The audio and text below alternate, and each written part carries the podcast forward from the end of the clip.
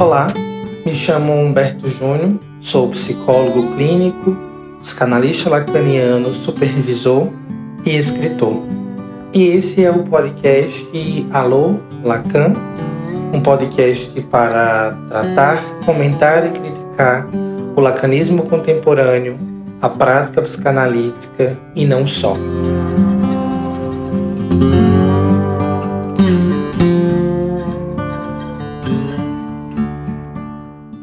Renata, querida, para mim é um prazer muito grande receber você nesse episódio em que eu quis destoar um pouco da proposta é, de só estar nessa vibe da, dos psicanalistas e além de ser um exímio admirador do seu trabalho, que eu vou querer que você fale um pouco dele para que as pessoas conheçam, eu também tenho um apreço, né, como seguidor seu lá no Instagram, acompanhando o teu trabalho e te admirando cada dia mais. E isso me fez, né, mais precisamente, uma fala sua sobre o desejo. Eu estava te dizendo ainda há pouco, e já disse a várias pessoas, e indiquei a vários colegas o seu perfil para que conheçam o que é o desejo, né?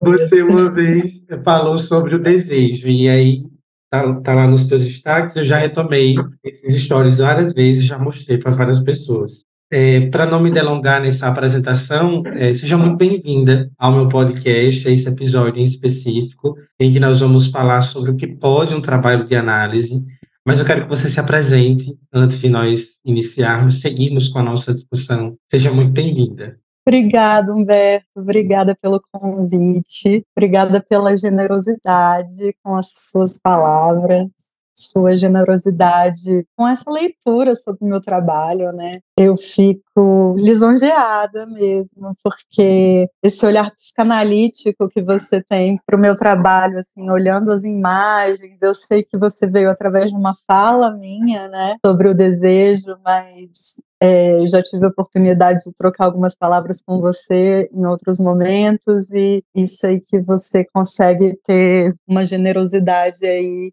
olhando as imagens e ver que é para além, né? Para além da do ensaio sensual, né? Bom, meu nome é Renata Samarco, eu fotografo desde 2009 e eu sempre fotografei pessoas, mas eu comecei fotografando shows. Eu trabalhei por de 2009 até o início da pandemia no Clube do Choro de Brasília, uma casa de música instrumental. Então, meu percurso ele vem da música, fotografando shows, e no meio do caminho fotografei casamentos, ensaios, e com os casamentos depois vinham as gestantes. E fotografando as gestantes, que era um tipo de ensaio que eu não gostava de fazer, que eu não me identificava. Eu falava, gente, não faz sentido para mim esse ensaio de gestante, essa coisa, eu não, não conseguia gostar de ensaio de gestante, até um belo dia que eu vi, eu vim para São Paulo fazer um, uma feira de fotografia, que tinham várias palestras, e vi uma fotógrafa, chama Olivian, ela estava dando uma palestra que ela fotografava mulheres gestantes de lingerie.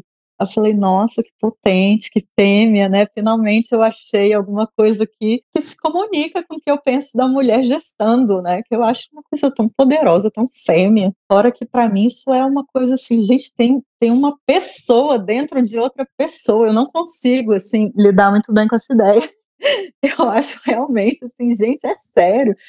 E aí eu falei, tá aí, gosto de, dessa ideia de trazer essa, essa potência, né? E comecei a fotografar gestantes de lingerie, mas eu percebia que elas tinham uma, um feedback que era assim: nossa, eu amei o ensaio, mas era porque eu estava gestante. Quando a gente está gestando, a gente está linda, a gente está iluminada. E aí eu criei o Desnude-se, porque eu falei: vou criar um projeto onde eu fotografe as mulheres e no começo eu era bem caxias com isso, assim, sem produção, sem maquiagem quase, e sem nenhum, nenhuma pós-produção. No começo eu era, assim, bem purista mesmo. Eu quero ver qual vai ser a desculpa para ela não se sentir bonita depois. Então foi, foi nesse viés que veio o Desnudes e que eu comecei a, a fotografar esse projeto.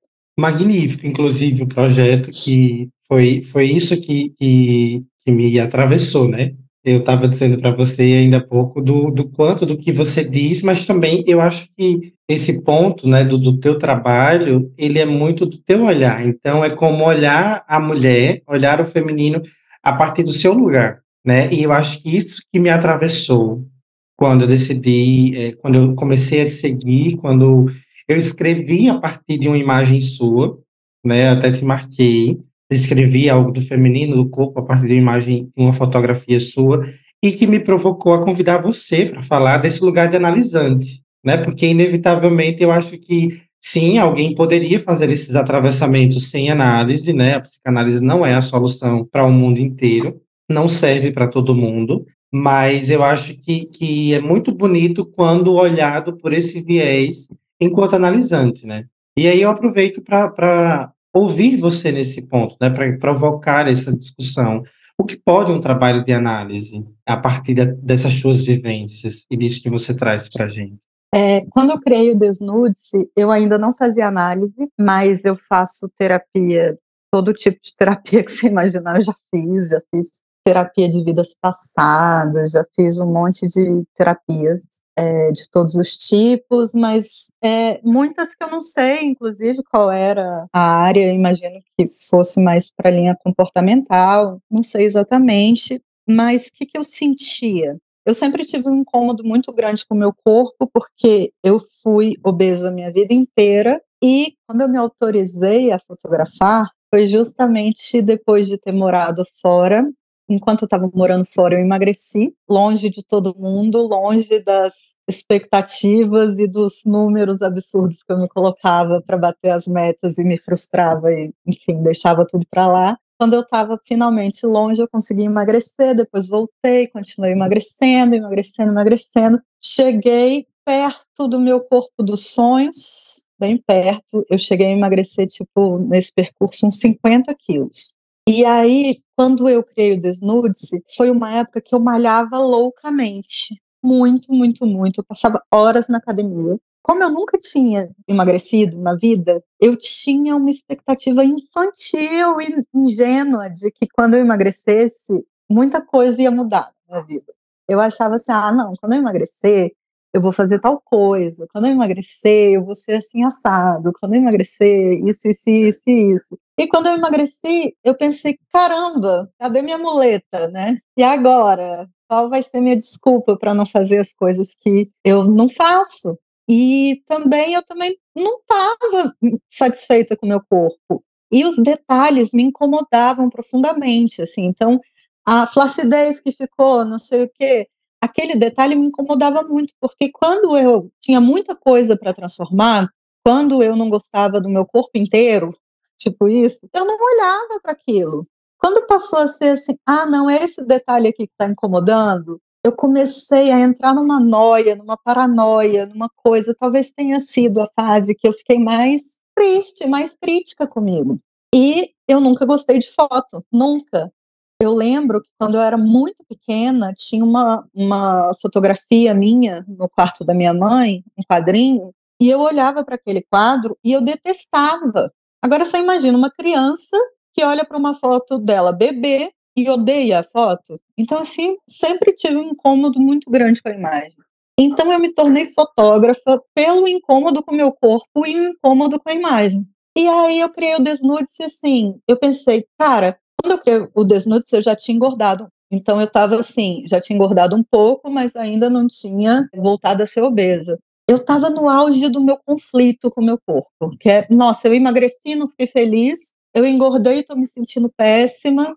Eu pensei o Desnude-se como uma grande investigação sobre o corpo. Em paralelo, eu fazia terapias que não me ajudavam muito. E eu ainda não, não conhecia a psicanálise. Então, o desnude-se surge no meio dessa confusão toda e dessa troca com outras mulheres e vendo como era a relação delas com o corpo. E eu fazia com elas o que eu gostaria que alguém fizesse comigo, sabe? Tipo, olha só, deixa eu te mostrar que é uma questão de luz, que é uma questão de ângulo. Olha como pode ser generoso isso aqui, porque era isso. Eu olhava no espelho, eu malhava pra caramba.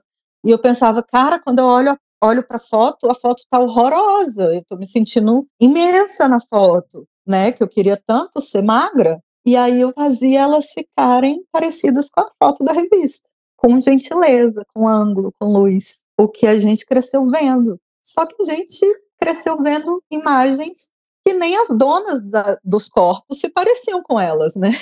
Eram coisas muito retocadas e tal. Eu queria uma visão mais humana daquilo. Enfim, no meio dessa confusão e dessa piração, eu fui entendendo que tá todo mundo de mal com a imagem. Conhecendo várias mulheres. É hilário. Isso é assim, é de um, de um jeito é, tão, tão potente, né? Como você já usou essa expressão várias vezes, e desculpe te interromper, mas uhum. isso assim, porque eu acho que, que, em maior ou menor medida todos nós somos, estamos insatisfeitos com isso, né? Que nós vemos. E eu acho que, que o advento das redes sociais agora, com a maior precisão, na pandemia, pós-pandemia, embora isso já existisse de uma outra forma, isso evidencia e testifica essa insatisfação quase que histérica, né, com, com o nosso próprio corpo. Mas é, continue. Então, eu falo muito, né? Eu sou prolixa, mas você pode ir me voltando para a realidade. Não, fique à vontade. Eu também sou prolixo, então dois, então. Aí, a primeira pessoa que eu fotografei para o Desnude foi uma amiga, enfim, eu tinha acabado de conhecer essa menina, nós tínhamos feito uma viagem de grupo, foi tipo assim, ah, aniversário de 30 anos de uma amiga, vamos todos para Taquaritinga, aqui no interior de São Paulo, e essa menina, ela era muito, ela, ela é muito engraçada, porque eu percebi que ela não se enxergava, ela não tinha a menor noção do corpo que ela tinha, sabe? E era uma coisa assim que todo mundo falava, gente, vocês viram? Tipo assim, ela não é humana, essa mulher, sabe? Tipo, olha essa bunda, olha esse corpo. E, e ela fazia por onde? Não era, não é esse povo que, que a gente fica com raiva, né? Assim, tipo, poxa, pessoa não se esforça para ter esse corpo, mas Deus tem seus preferidos, tipo isso. Não, ela se esforçava muito, mas ela não conseguia enxergar assim aquilo. Eu percebi que ela não sabia que ela era daquele jeito. E aí eu ofereci um ensaio para ela, pensando o seguinte: bom, ela não sabe que ela é tão assim, mas ela sabe que ela tá no shape, né? E eu pensei, meu trabalho vai ficar fácil, porque qualquer ângulo que eu fotografar vai funcionar, né? Eu não preciso ter tanta tanta manha aqui de pegar o ângulo, porque eu tinha muita preocupação em não apresentar para a fotografada uma foto que traumatizasse ela, sabe? Eu pensava muito assim, cara, o que, que ela dá conta de ver? Então eu tinha essa, essa coisa assim muito forte porque eu tinha um incômodo absurdo olhando minhas fotos, então eu pensava muito sobre isso. E aí eu, eu fui fazendo um ensaio e mostrando para ela, e ela olhava no visor da câmera, assim, ela falava: Não sou eu, não sou eu. E aí eu percebi que tá todo mundo muito cagado da cabeça em relação à imagem. e no meio desse rolê, eu gravava Snapchat na época. Ai, e, e, eu não lembro como exatamente, mas a Flávia Albuquerque, do Ponto Lacaniano, ela gravava também. E a gente fez amizade. Ai, que delícia. Eu conheci a Flávia pelo, pelo Snapchat. Maravilhosa. Foi naquela época também, Sim, né? Naquela época do Snapchat. E aí a gente começou a se comunicar e a Flávia produzia um conteúdo né, de psicanálise eu já me interessava por psicanálise, mas não entendia, né? Eu achava assim, não, isso é coisa para gente muito inteligente e, e assim, eu achava também que era assim, tipo, nossa, você sabe sobre Lacan, você está em outro patamar, né? E achava que era um conteúdo muito inacessível. Mas a Flávia, né, com aquele jeito super didático e tal, começou a falar, eu comecei a me interessar vi que de fato, né, se for ler algumas coisas do Lacan levando a sério aquelas fórmulas e etc, realmente, olha, para mim não dá, mas, mas tem muita coisa, né, que dá para assimilar sim. E fui seguindo outros psicanalistas também na rede, né, nas redes que, que produziam conteúdo. Foi quando eu conheci a Samara Megumi, Felipe Grillo, e outros, né, o Rafa Lobato, enfim, mil pessoas que eu fui conhecendo e consumindo o conteúdo, fui me interessando. Aí um dia eu falei: Você quer saber? Eu preciso voltar a fazer terapia. Eu tinha interrompido a minha terapia porque eu não estava sentindo. Na verdade, eu ainda fazia, eu não tinha interrompido, não. Só que a minha terapeuta, na época, ela falava muito dela na sessão, aquilo me incomodava um pouco, e eu percebia que ela gostava muito de mim. E eu tenho um problema que é o seguinte: eu percebia que muitas vezes eu falava o que a minha terapeuta queria ouvir, sabe? Isso em, todas, em todos os tipos de terapia que eu fiz. Eu sentia que eu conduzia um pouco a minha terapia. Aí eu falei, gente, eu devo ser muito manipuladora, porque eu acho que eu estou manipulando minha terapia. Aí eu falei, cara, eu preciso fazer uma coisa que eu não tenha domínio, que eu não seduza a pessoa, não é possível. e aí eu pensei, eu vou para análise. Com eu já trabalho com sedução, né? Não é possível. aí eu pensei, não, eu, eu vou fazer análise porque análise pega a gente no nosso ato falho, pega a gente, né? Enfim, falei, eu vou tentar por aí. E foi muito engraçado, porque eu falei, Flávia, você indica alguém? Ela falou assim, é, escolhe aí. Eu morava em Brasília. Aí eu pensei, ah, não, quero fazer com a Flávia. Eu não entendia nada. Só que eu e a Flávia, a gente era amiga, né? Não tinha a menor possibilidade. Aí eu fui, peguei e falei, você quer saber? Eu tenho que fazer por mim mesmo, sem nenhuma indicação. Não quero ninguém que saiba que eu existo também. Aí eu liguei na associação lacaniana de Brasília. Peguei, liguei lá e falei, é, eu gostaria de fazer análise, queria, queria que fosse lacaniano. Aí a pessoa falou assim, você tem preferência de fazer análise com homem ou com mulher? Aí na hora eu pensei, tanto faz, não tenho preferência. Aí a pessoa falou assim, tá bom, eu vou pegar o número já, né, te falo. Nesse intervalo que ela foi pegar o número, eu pensei, hum, acho que eu não quero fazer com homem. Aí eu pensei, isso que eu detesto incomodar as pessoas, né? Aí eu pensei, ah, não, ela vai me devolver alguns números, eu escolho, né? E ela demorou um pouco, quando ela voltou, ela falou assim: então, pode anotar, me deu um número de um homem. Eu fiquei com vergonha de falar assim: ah, não, então, eu mudei de ideia, eu quero uma mulher. Falei: você quer saber? É para ser desse jeito. Aí marquei minha análise e fui, ah, mandei mensagem, não tinha foto no WhatsApp. Aí eu pensei: se eu venho de um histórico que eu não quero seduzir, não quero estar nesse né, nessa coisa. Se for um homem bonito, como é que eu vou me sentir? Aí eu pensei, não, aí não tinha foto, né? Eu falei, não, vai ser um senhor feio, fumando charuto. ah, maravilhoso, Renata, sua narrativa. Eu estou ansioso pelo final disso. Marquei e fui. Cheguei lá, sentei, esperei, né? Tinha alguém. Aí tô ouvindo, né? Ele, ah, então tá, tchau, fulano, até semana que vem. Aí ele sai assim, olha ele, vamos lá, Renata? O homem, lindo, lindo, lindo, assim, meu número total. Aí eu pensei, é essa hora que eu pego minha bolsa e vou embora, né? Mas, enfim, encarei e esse foi meu primeiro analista. E ali eu comecei a desenvolver um, um trabalho de análise que levou meu meu trabalho fotográfico para outro lugar. E ali eu entendi que realmente assim, o que eu fazia até então de terapia não tinha a menor comparação com o que a análise me proporcionou. Nossa, outra coisa, foi para outro lugar, assim, as minhas questões e tudo, assim. Quando, quando eu entendi que eu não precisava contar meu dia, que não tinha nada a ver com isso, que não era meu diário que estava ali, que eu podia realmente remar mar adentro ali naquela sessão e me confrontar realmente com, com o que importa. Eu acho que ali sim fez um laço com o meu desejo, de fato. Hoje em dia, com algum distanciamento, eu consigo compreender isso melhor. E a boniteza dele te desbancou do lugar de sedução. Olha, isso demorou um pouco. Eu passei um tempão sonho, tendo sonhos eróticos né, com ele no divã. É. Mas foi muito engraçado porque eu fui ler, né? Eu comecei a passar por essas coisas e fui ler. Porque aí era interessante também, porque eu ia procurar na, na literatura sobre, né? E aí eu me sentia muito ridícula, porque foi quando eu fui ler sobre transferência, etc.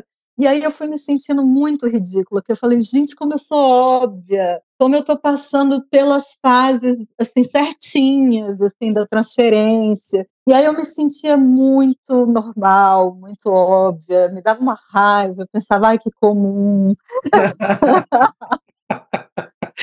É interessante, porque eu acho que a análise nos coloca nesse lugar de ridículo, né?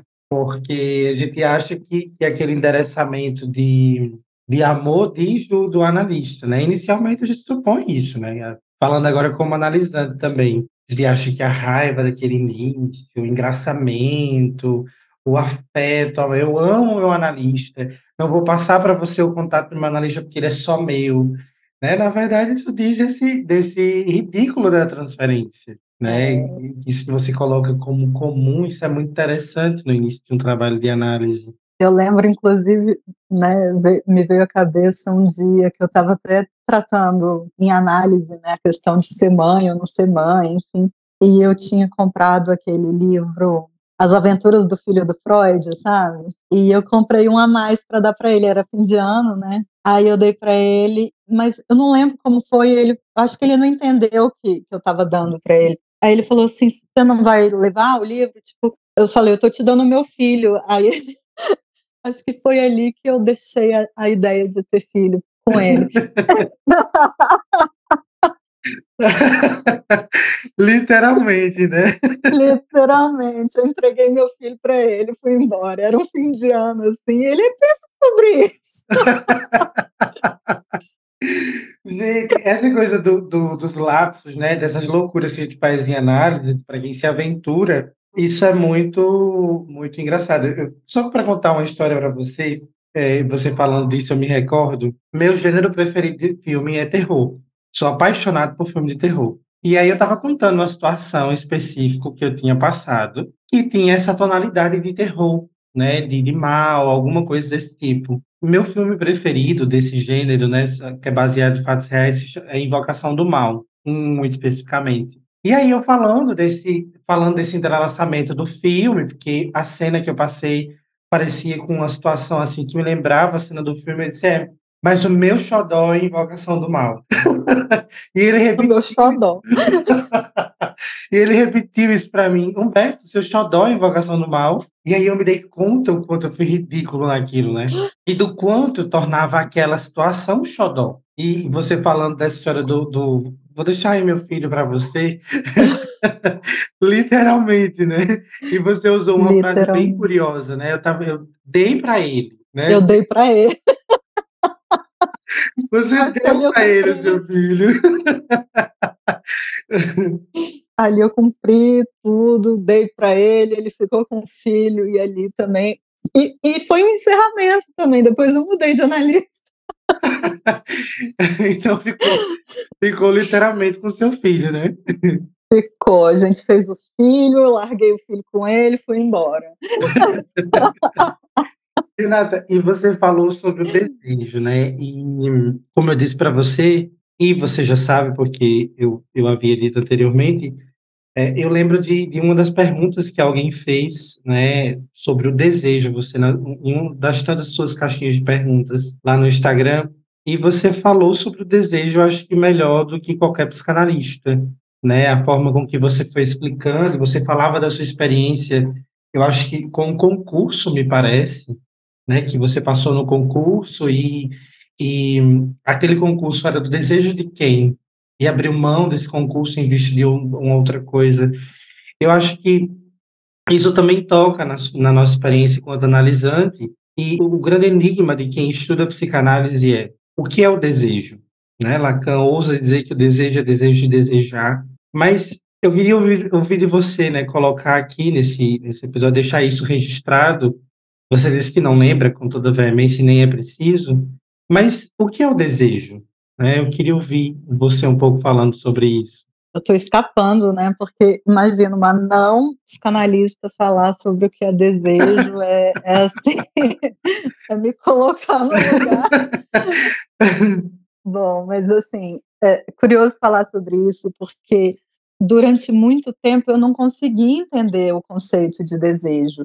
Eu lia, lia, lia posts sobre o que é o desejo e eu falava, gente, não consigo entender o que é o desejo, né? E você quer o que você deseja. E eu pensava, gente, mas como assim eu quero o que eu desejo e tal? Então essa foi assim uma questão muito grande para eu entender o que era o desejo. E essa essa questão que você comentou foi que na verdade eu não passei nesse concurso que eu passei, mas não fui classificada, não foi nem perto, né? Mas como eu sou brasiliense, em brasiliense as pessoas nascem, crescem, se reproduzem, nascem, crescem, prestam, é, viram concurseiras, passam no concurso, se reproduzem e morrem. É, é basicamente o ciclo do, do, brasiliense, né, na vida.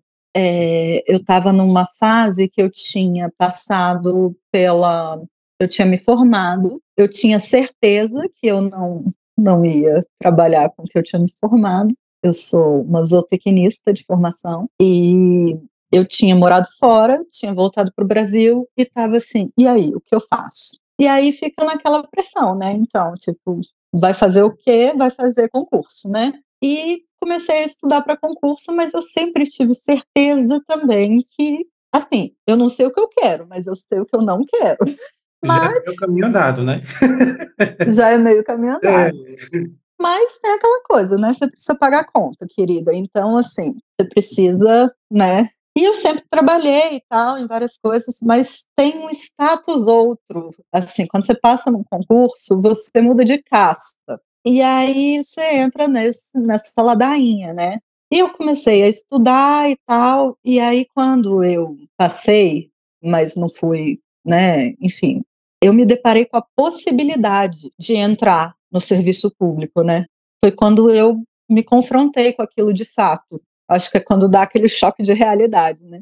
Que eu parei e pensei, e se eu passo? Porque foi na hora que eu pensei assim, cara, se eu passo num concurso desse, e era um concurso bom, assim, era tipo, ah, era o concurso do Ministério Público, que é um concurso que paga bem e tal. Aí eu pensei, cara, eu nunca ia ter. Hoje em dia eu não acho que, que, que eu nunca ia ter. Eu, eu, ia, né? Rebelde do jeito que eu sou.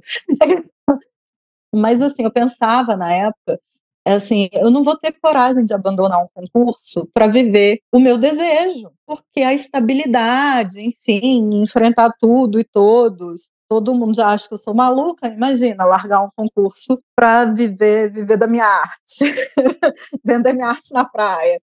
Todo mundo. eu não sei se você já viu o, o vídeo, da, se você curte a Jacira Doce. Maravilhosa. Amo, brasiliense. Aí ela fala, vender sua arte na, na praia. Eu vendendo minha arte na praia. Eu tacando tudo pra cima. Não ganho nada. Não volta nada. Primeiro vai conquistar, é, depois. Ai, eu amo a Jacira. E aí eu pensava, nossa, eu não vou ter coragem, né? Então eu tô num momento e eu pensava o seguinte, eu tô num momento que se eu não arriscar agora, como é que eu vou arriscar depois, né? É, vai ser muito mais difícil. Imagina se lá na frente, depois eu tiver outros compromissos, ou eu tiver um filho pequeno, como vai ficar muito mais difícil. Então eu, eu pensei, eu preciso agora entrar em contato com o meu desejo, que era de ser artista, né?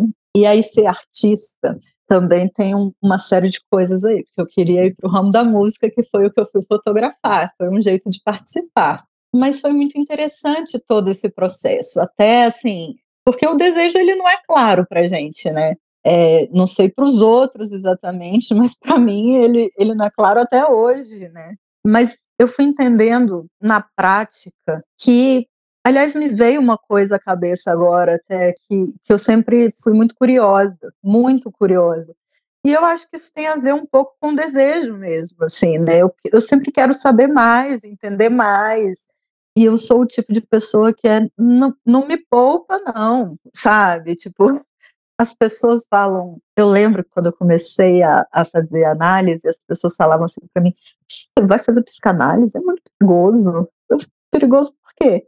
Ah, porque você pode entrar em contato com. Eu falava, mas é isso que eu quero. É justamente isso. Eu quero saber mais sobre o meu desejo, eu quero entrar em contato com o meu desejo. E o desejo eu fui entendendo que é essa vontade que faz a gente levantar da cama, né? Que é essa essa vontade que, que a gente tem de viver.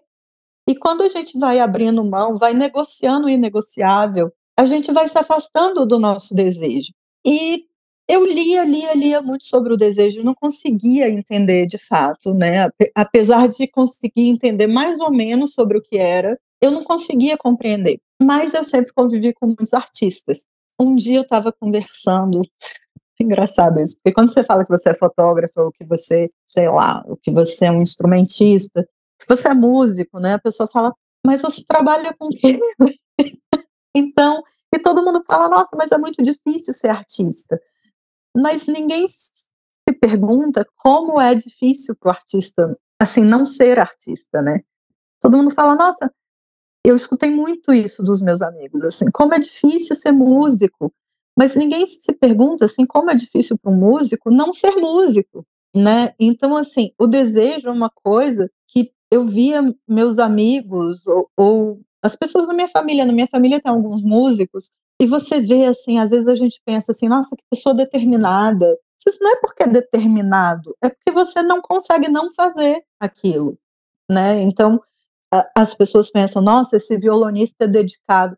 Eu via meu primo estudar 10 horas de violão por dia, e ele não conseguia não fazer. É, é, é quase uma obsessão mesmo ali, a pessoa fica vidrada naquilo, e, e é difícil para a pessoa não fazer aquilo. Então, a fotografia, durante muito tempo, para mim, agora isso tem um preço caro também, né? A gente tem que investir no desejo mesmo. E quando a gente está só respondendo às demandas que as pessoas criam para a gente, a gente vai se afastando do nosso desejo, né? Porque a gente vai se encaixando se enquadrando no desejo dos outros. Porque essa coisa, por exemplo, no meu caso, do concurso público, isso é um desejo da minha família, ou nem é tanto, tá? Nem fui tão cobrada por isso, não. Foi bem fácil mesmo. Mas, mas esse é um desejo da família brasiliense como um todo, sim. Essa é uma demanda, né? Muito comum em Brasília. E se você responde prontamente a isso, você vai responder a isso. Você vai responder a se encaixar e entrar num casamento heteronormativo logo após ter filhos e você vai respondendo, respondendo a demandas que as pessoas criam e não entra em contato com o seu desejo, que é quem é você, o que, que você gosta, o que, que você quer fazer. Você vai ser adestrado para o resto da vida, as pessoas vão te dizer o que você deve fazer sempre. E cadê você no meio disso tudo? O que, que é inegociável para você? Você vai renunciando a tudo que é importante para você para poder caber numa caixinha, né? E isso para mim nunca foi uma possibilidade. Minha mãe fala que desde pequena eu nunca aceitei um não porque não, sabe? Tipo, ela tinha que me explicar mesmo, ela tinha que me convencer. Então, assim, eu estou sempre querendo investigar, eu estou sempre querendo entender e pagando um preço alto por isso. Altíssimo, né? E eu achei muito perspicaz o que você coloca, né? E eu fiz um paralelo, me ocorreu agora, esse paralelo do adestrado e do abstrato, né? Esse adestrado que diz uma demanda e esse abstrato que diz o desejo, né? Porque eu acho que, que nem se compara a um tiro no escuro, se compara muito mais a um existir fora desse, desse lugar que eu até então só existia. Eu acho que, para mim, uma frase, uma pergunta, na verdade, que diz muito sobre o desejo, que eu tenho medo dela, eu confesso para você, a, a, pergunta que o Caetano faz em uma de suas músicas, né? Existimos, a que se destina? Tenho medo dessa pergunta. Porque é uma pergunta que não tem resposta, né? Eu acho que o desejo, ele diz muito mais de um caminho, e aí eu, eu aproveito para dizer de um sonho que eu, fiz em análise, que no sonho eu descia, no, na beira da estrada havia um, um, um rio que passava, os rios de beira de estrada, e eu corria, era uma estrada de barro, e eu começava a cavar no meio da estrada para tentar mudar o curso do rio, para ele não seguir. E aí meu analista aparecia nesse sonho e dizia, me perguntava o que eu estava fazendo. Eu dizia, não, eu estou mudando o curso do rio. Ele disse, não, Humberto, não se muda o curso do rio. Aí eu perguntava, onde é que ele vai chegar? Ele disse, não sabe, só sabe que existe o caminho. Né? E eu acho que esse sonho, para mim, ele diz desse, desse aspecto do desejo. Não tem como mudar o curso disso que, por exemplo, você coloca, né? Eu acho que a nossa natureza é uma, uma natureza que, por si só, ela se interroga. Né? O que, é que eu vou fazer da minha vida? O que, é que eu vou fazer com isso agora que estou sentindo? E a gente tampona os questionamentos com a demanda do outro, né? Porque é muito mais, mais fácil, na melhor das hipóteses, responder a uma demanda porque eu sei que ela já existe, ela já está posta, ela já está pronta, do que criar uma vida fora dessa demanda, né? Fora existir fora disso, né? Como Lacan vai falar do, da existência, existir fora dessa realidade que já me é acostumada. Tem uma questão, Renato, que eu sempre faço aos meus supervisionandos, mas também quando eu vou escrever alguns casos clínicos, que é: será que é possível a essa pessoa que se queixa dessa realidade existir fora dela? Porque a gente se queixa de muita coisa. Mas será que é possível a nós existir fora disso? Será que eu tenho recurso? Será que eu estou disposto a fazer isso que você dizia, né? A subverter, porque o desejo diz de uma subversão do desejo do outro. Subverter um, uma expectativa criada sobre mim, criada para mim, como você coloca a ideia do brasiliense, que segue essa cadeia né, existencial e finda-se no, no concurso público, será que é eu consigo subverter isso? Né? Ou será que eu preciso ir subvertendo para ir respondendo essa questão que não precisa ter uma resposta? Né? E aí eu acho que a gente entra na, na, na metonímia do desejo, que é isso que você fala. E para mim, assim, é muito forte o que você diz, muito potente. Ninguém pergunta para o artista se ele não consegue viver da sua arte se ele consegue não viver da sua arte. Ninguém perguntou para você, ou pergunta para você enquanto fotógrafa, e eu aproveito para trazer um pouco para o meu campo, né? A gente, na, na psicanálise, a gente pena um pouco no início para viver só da clínica, sabe? Porque é difícil. Os desfalques, é difícil não contar com o valor de um concurso, é difícil não ter um dinheiro fixo todo mês. É, no início é tudo mais difícil, pelo menos na clínica. E ninguém pergunta para nós se eu consigo, por exemplo, enquanto psicanalista, se eu, se eu consigo não viver disso que hoje eu vivo. Né? E eu acho que essa pergunta, para mim, assim, ela é, ela é o, o, não suficiente, mas ela é uma pergunta que, que talvez sirva para concluirmos o nosso encontro de hoje, sabe? Será que, que eu consigo não viver disso que hoje eu vivo? Né? Mas, assim, eu quero aproveitar para te agradecer por todas as implicações, saiba que isso é uma, questão que acaba de se tornar uma questão de análise. Como eu já disse para você que muito que você coloca se torna uma questão de análise para mim. Mas eu quero aproveitar para te agradecer e com certeza haveria muita coisa mais para para a gente conversar e eu sei que isso, isso a gente pode continuar fazendo em outros espaços. Mas muito obrigado, Renata, por ter topado esse convite, por, por, esse, por essa troca maravilhosa, pelas boas risadas, né? Desse tempo que estivemos aqui juntos. E eu só tenho a te agradecer. Ah, querido, eu que agradeço. Obrigada, foi uma delícia, nem vi o tempo passar. E desculpa, gente, porque né, a pessoa é prolixa, confusa, mas espero que tenha conseguido passar alguma coisa do desejo, ou pelo menos divertido quem está assistindo. Não tenha dúvida disso, não tenha dúvida disso. Mas muito obrigado, tá? E a gente vai trocando em outros espaços. Com certeza, querido. Obrigada. Se você gostou desse episódio, siga-me aqui nessa plataforma para receber a notificação dos novos episódios e também me siga no Instagram, arroba e também meu canal no YouTube curta, comente e compartilhe. Um abraço.